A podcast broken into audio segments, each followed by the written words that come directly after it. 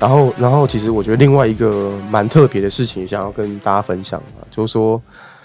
呃，其实，呃，因为我刚进这家公司的时候，嗯、大家一直在跟我，也其实也常会问我说，天津到底是在做什么？然后，那当然常常会用棒球、篮球来来做类比这样子。然后我常常跟公司讲的第第一件事情就是说，呃，第一个最大的区别就是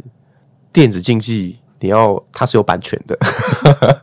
那我觉得这个有版权这件事情，它跟棒篮球就有非常非常大的区别哦。嗯、那大家最直观的呃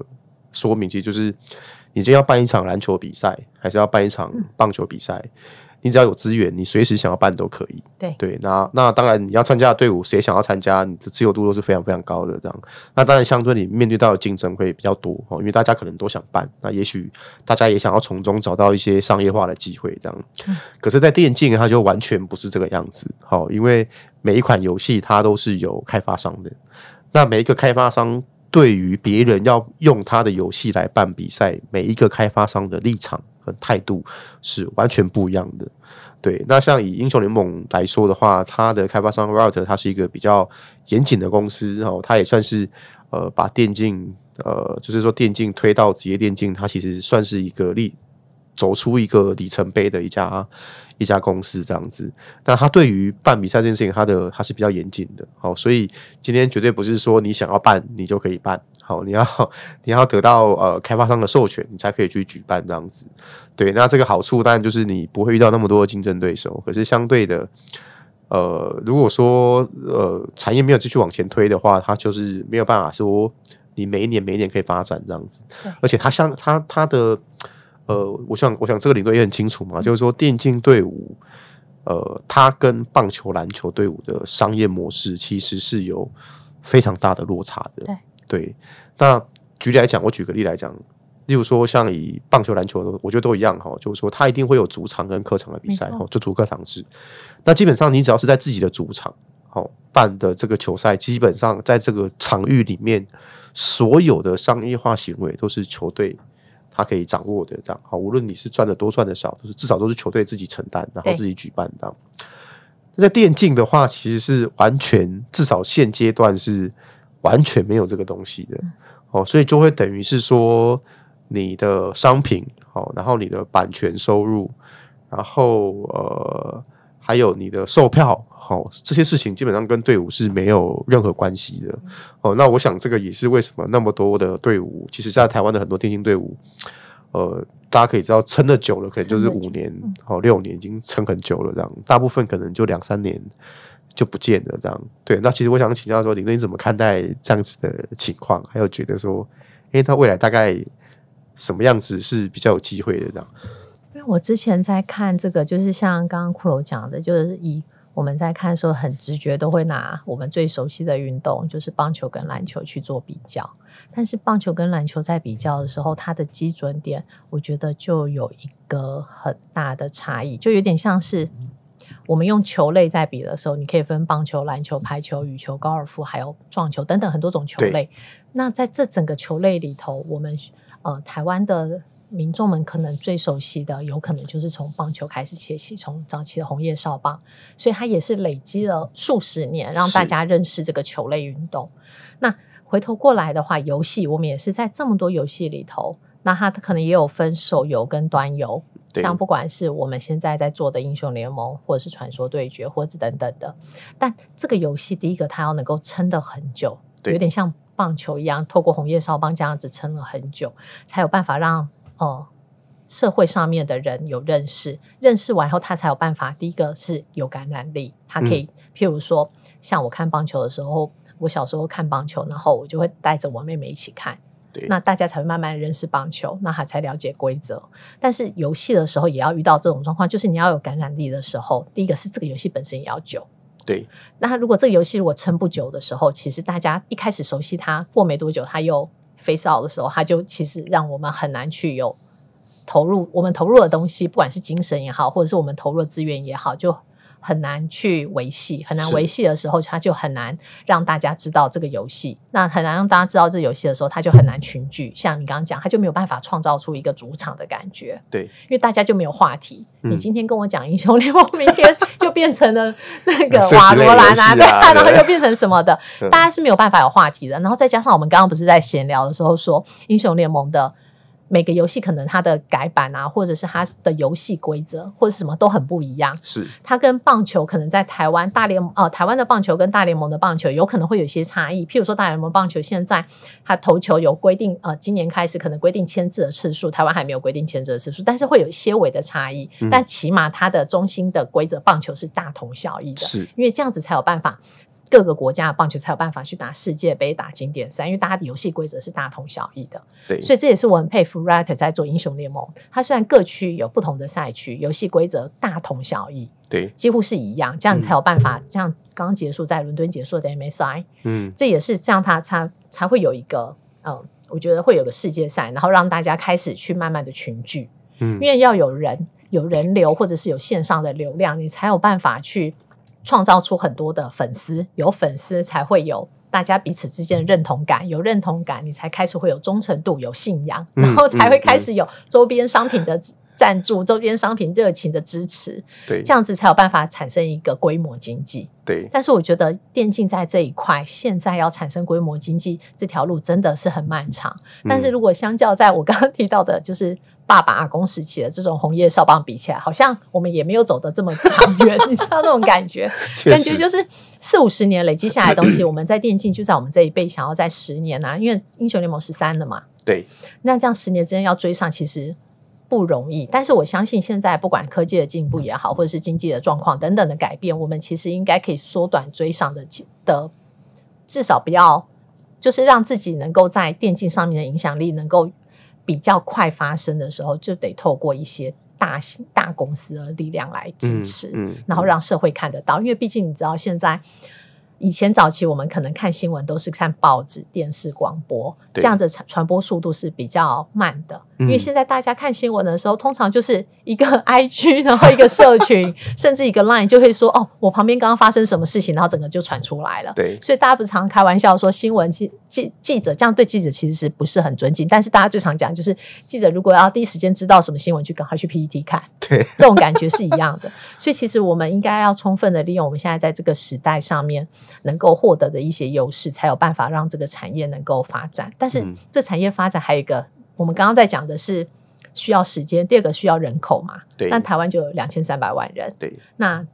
其他国家的人口数，我觉得那个感染力就会不同。嗯。嗯。所以，其实这件事情如果要往下看的时候，是要回归到说，我们做这件事情是一个企业来一个企业来做这件事情，还是要找到很多个企业？变成是联盟化的方式，嗯、然后让这个事情能够加快发展。嗯、因为你知道吗？一个一个和尚没水喝，但是就是很多的人的时候，众志成城的力量是很重要的啊。嗯，就这也是这个行业到现在，我觉得大家应该、嗯、呃都都都知道，但是其实因为它没有发生这样。对对，那我觉得就是呃，集团应该算是第一个跳下来去看这件事，对对，就这个规模跳下来。去去看待这件事情，这样子，对，而且我我觉得这个跟可能跟我们舰队的一些、嗯、呃原则跟方向，其实也都是，也其实也就是在看这个逻辑啦，就是我们真的是用长期的角度看待这件事情的，对啊，对对对，去哪，你知道，就是我们往一军做好的时候开始往下扎根，这也是公司真的是很认真在跟社会大众讲说，我们觉得电竞这个。就是像你刚刚讲的，它、嗯、它不是一般的电玩，也不是什么，我们是真的把它是一个职业运动。职业运动就应该要有像原本其他球类的，或者是其他我们熟悉的职业运动该有的模式。对，对，就是该有的管理模式这样啊。嗯、然后也坚持哦，一定要一定要敢用新人嘛。对、哦、对，那因为这个这个是一个呃，你要持续下去、长久下去，你必须要。呃，无论结果好或不好，你都你都要承受的这样。而且我觉得很特别的是，我们也有去，因为我们有棒球跟篮球，所以我们也去留意这样子的选手他的体能状态。所以我们也就是之前不是那个前几次也有访问吴兴格嘛？对对对对，对，对。然后他也是要想办法提升选手的体能，因为这样子你才有专注度。因为其实现在我们在那个呃台湾在打 PCS 的时候是 BO one 嘛，对。但是你之后有 BO 三或 BO 五的时候，体力跟专注度就很重要。对。但我们当然是希望我们的目标就是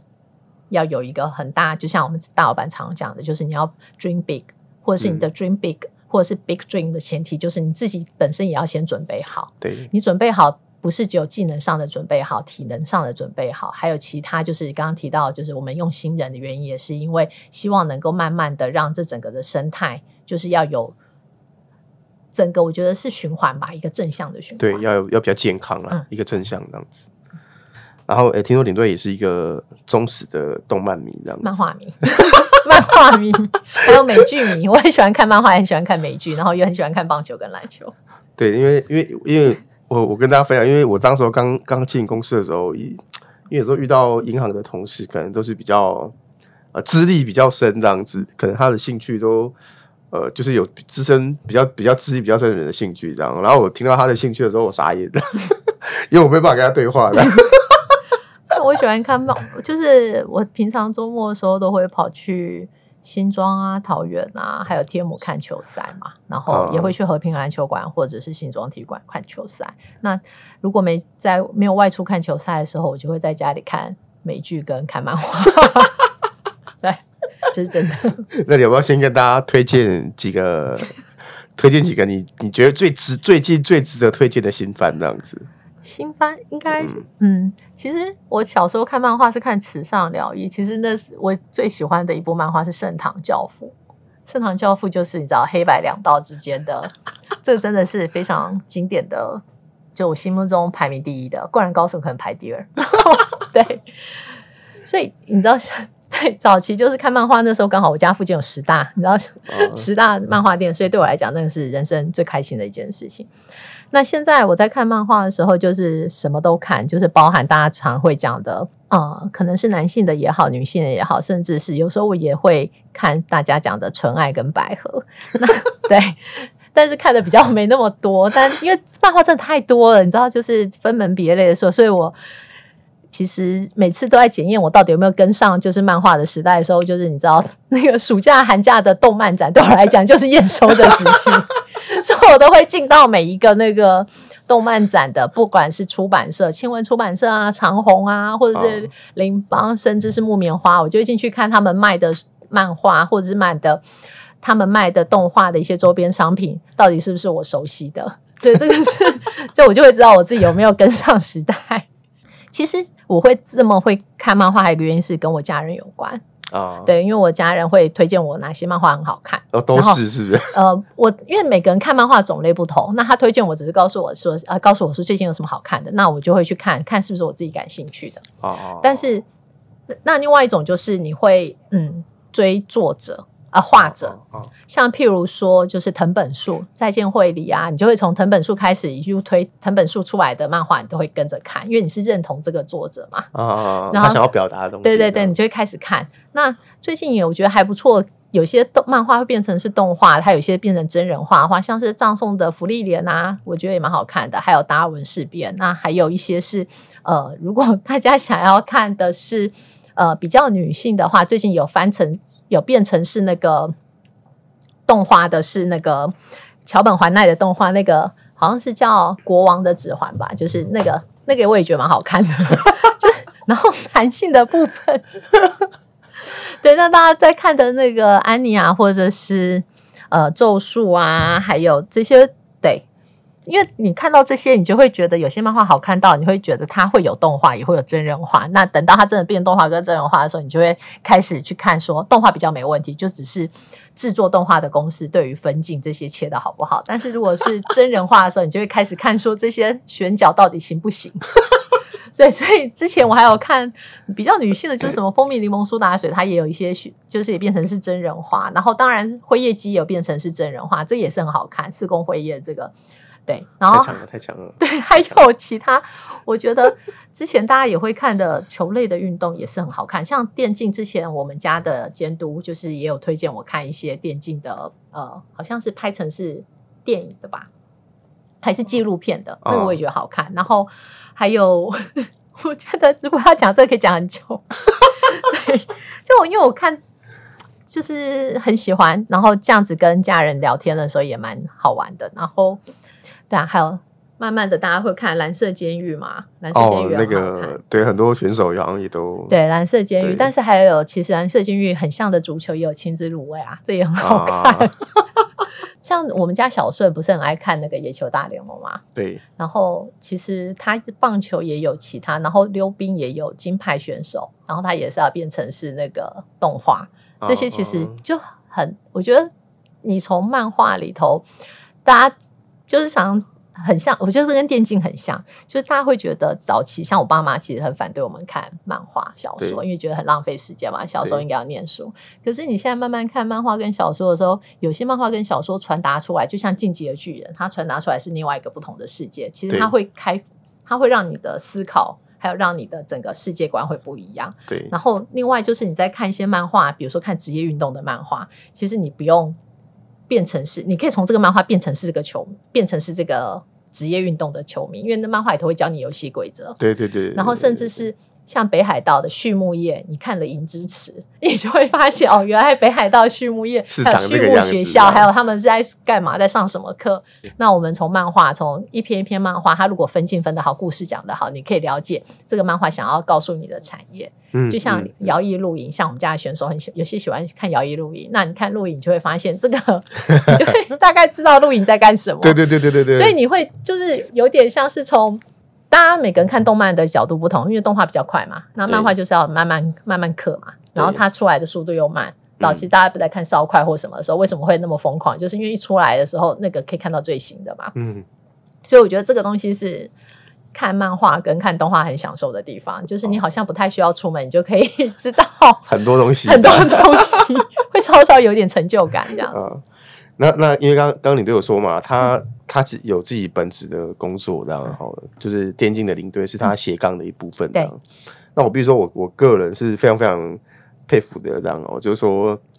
我感觉他一天好像有四十八小时这样，我觉得很惊人，这样哦。我们我们领队他是每一场比赛一定会到的，对，好，每一场比赛都到这样。然后通常结束之后还常常要回来公司工作，这样哦，我觉得非常的惊人的。然后包含去世界赛的时候也是这样哦。那我觉得，我觉得应该是说，因为呃，领队他其实额外又自己花了很多时间跟选手有很多的接触跟了解，这样。对啊，现在这一群，我们现在这一群你接触过的哈，就是还在跟不在的都可以这样。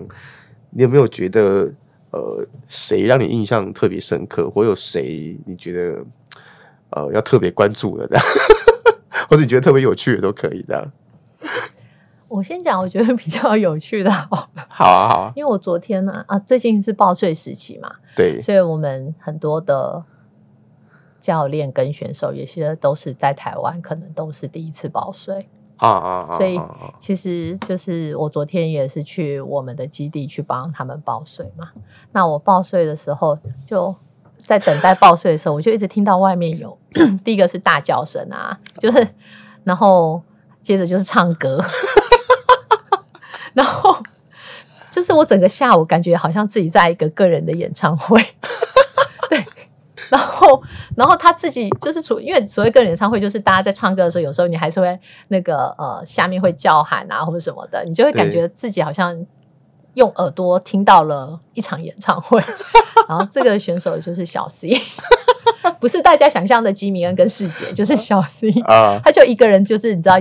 自己分饰多角在完成这个演唱会，实际上他是自己在做 solo Q 啊，但是他就你知道戴了耳机之后，可能是我们家的就是赞助的那个耳机，真的隔音效果很好，还是他用的是自己？但你就是会发现 他很投入，是非常的投入在练习，然后又是唱歌，然后又是自己在自言自己在讲说，哎，这个怎么打成什么样子？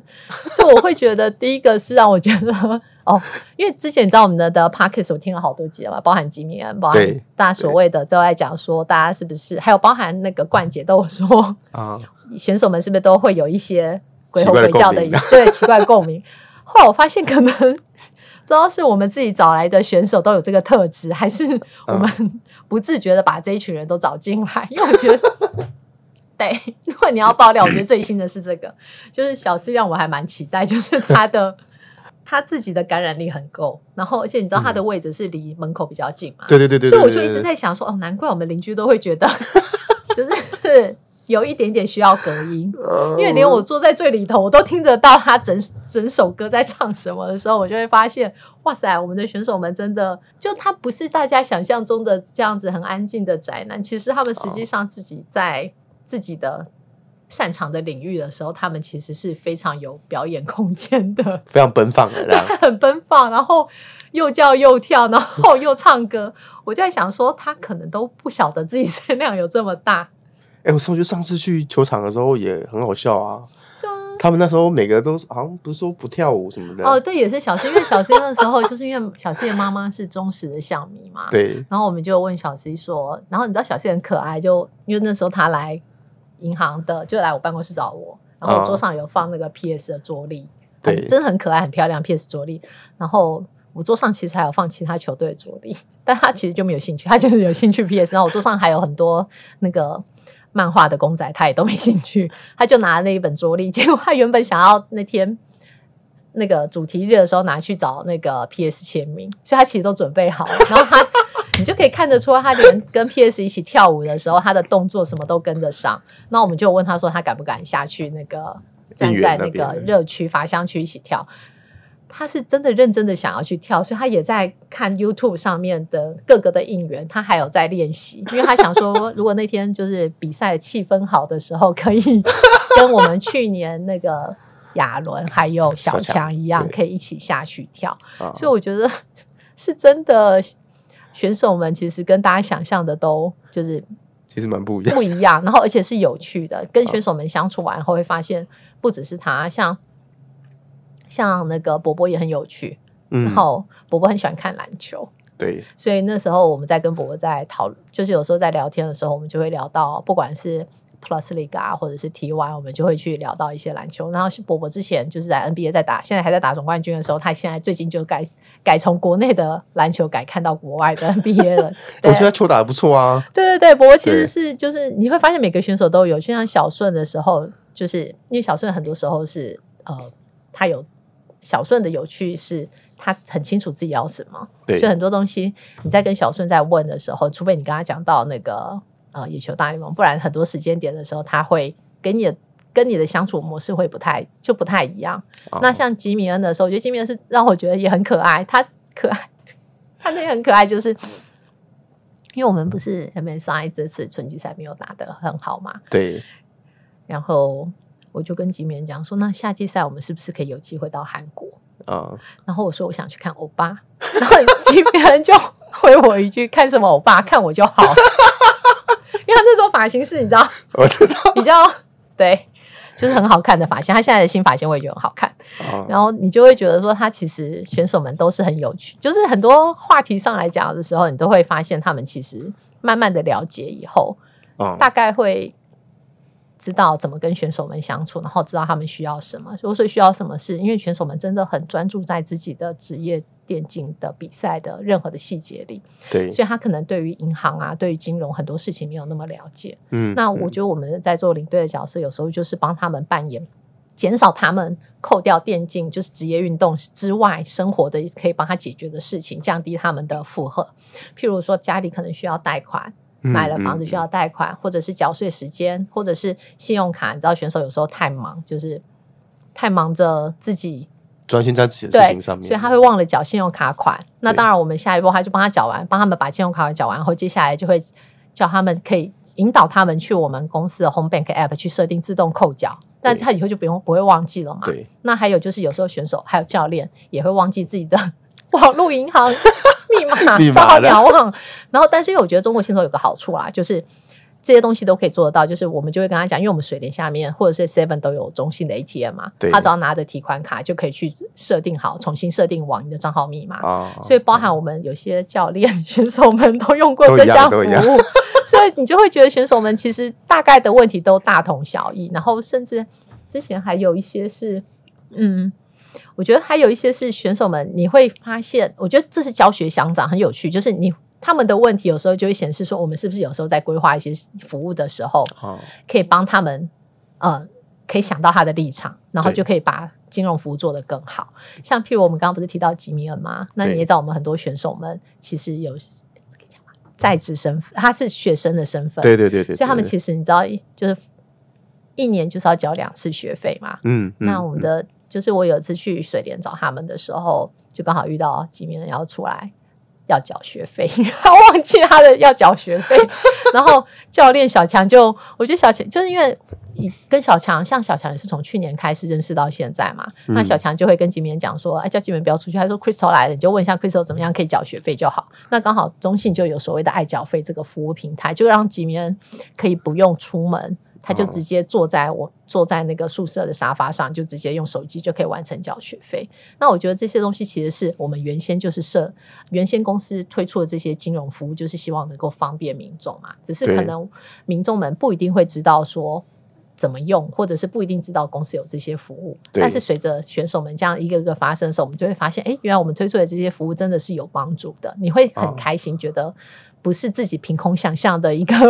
用不到的东西，但的确，我们选手教练们就每个都很需要这样子。而且，而且我跟你说，因为我像我，我前阵子因为因为开车在某个地方 突然爆爆裂这样子，爆胎爆胎这样，然后我停在五羊高架桥下面，非常的无助的。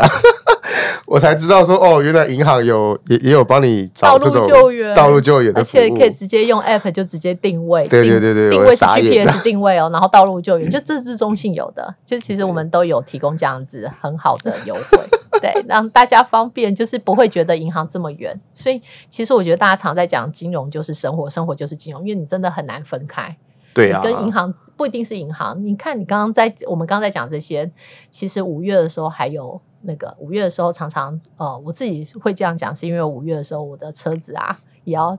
强制险啊，啊，这些其实都跟生活有关。所以你刚刚刚好在讲那个你的爆胎的时候，就突然想到这件事。对，还有啊，因所以所以我觉得我们在在这里的团队其实真的还蛮幸福的啊，就是因为领队花了很多额外的时间在帮我们在服务我们这些事情，这样，因为人家服务的对象不是只有选手，是全部的人这样。帮我哦，小孩这个要买保险啊，因为我觉得他其实是很交呃互补的原因，是因为我觉得我对电竞圈了解的太少了，常常都是靠教练、选手，还有靠后勤的，就是包含就是你们教我很多东西。嗯嗯、那我会的，其实从我第一份工作到现在都是在银行，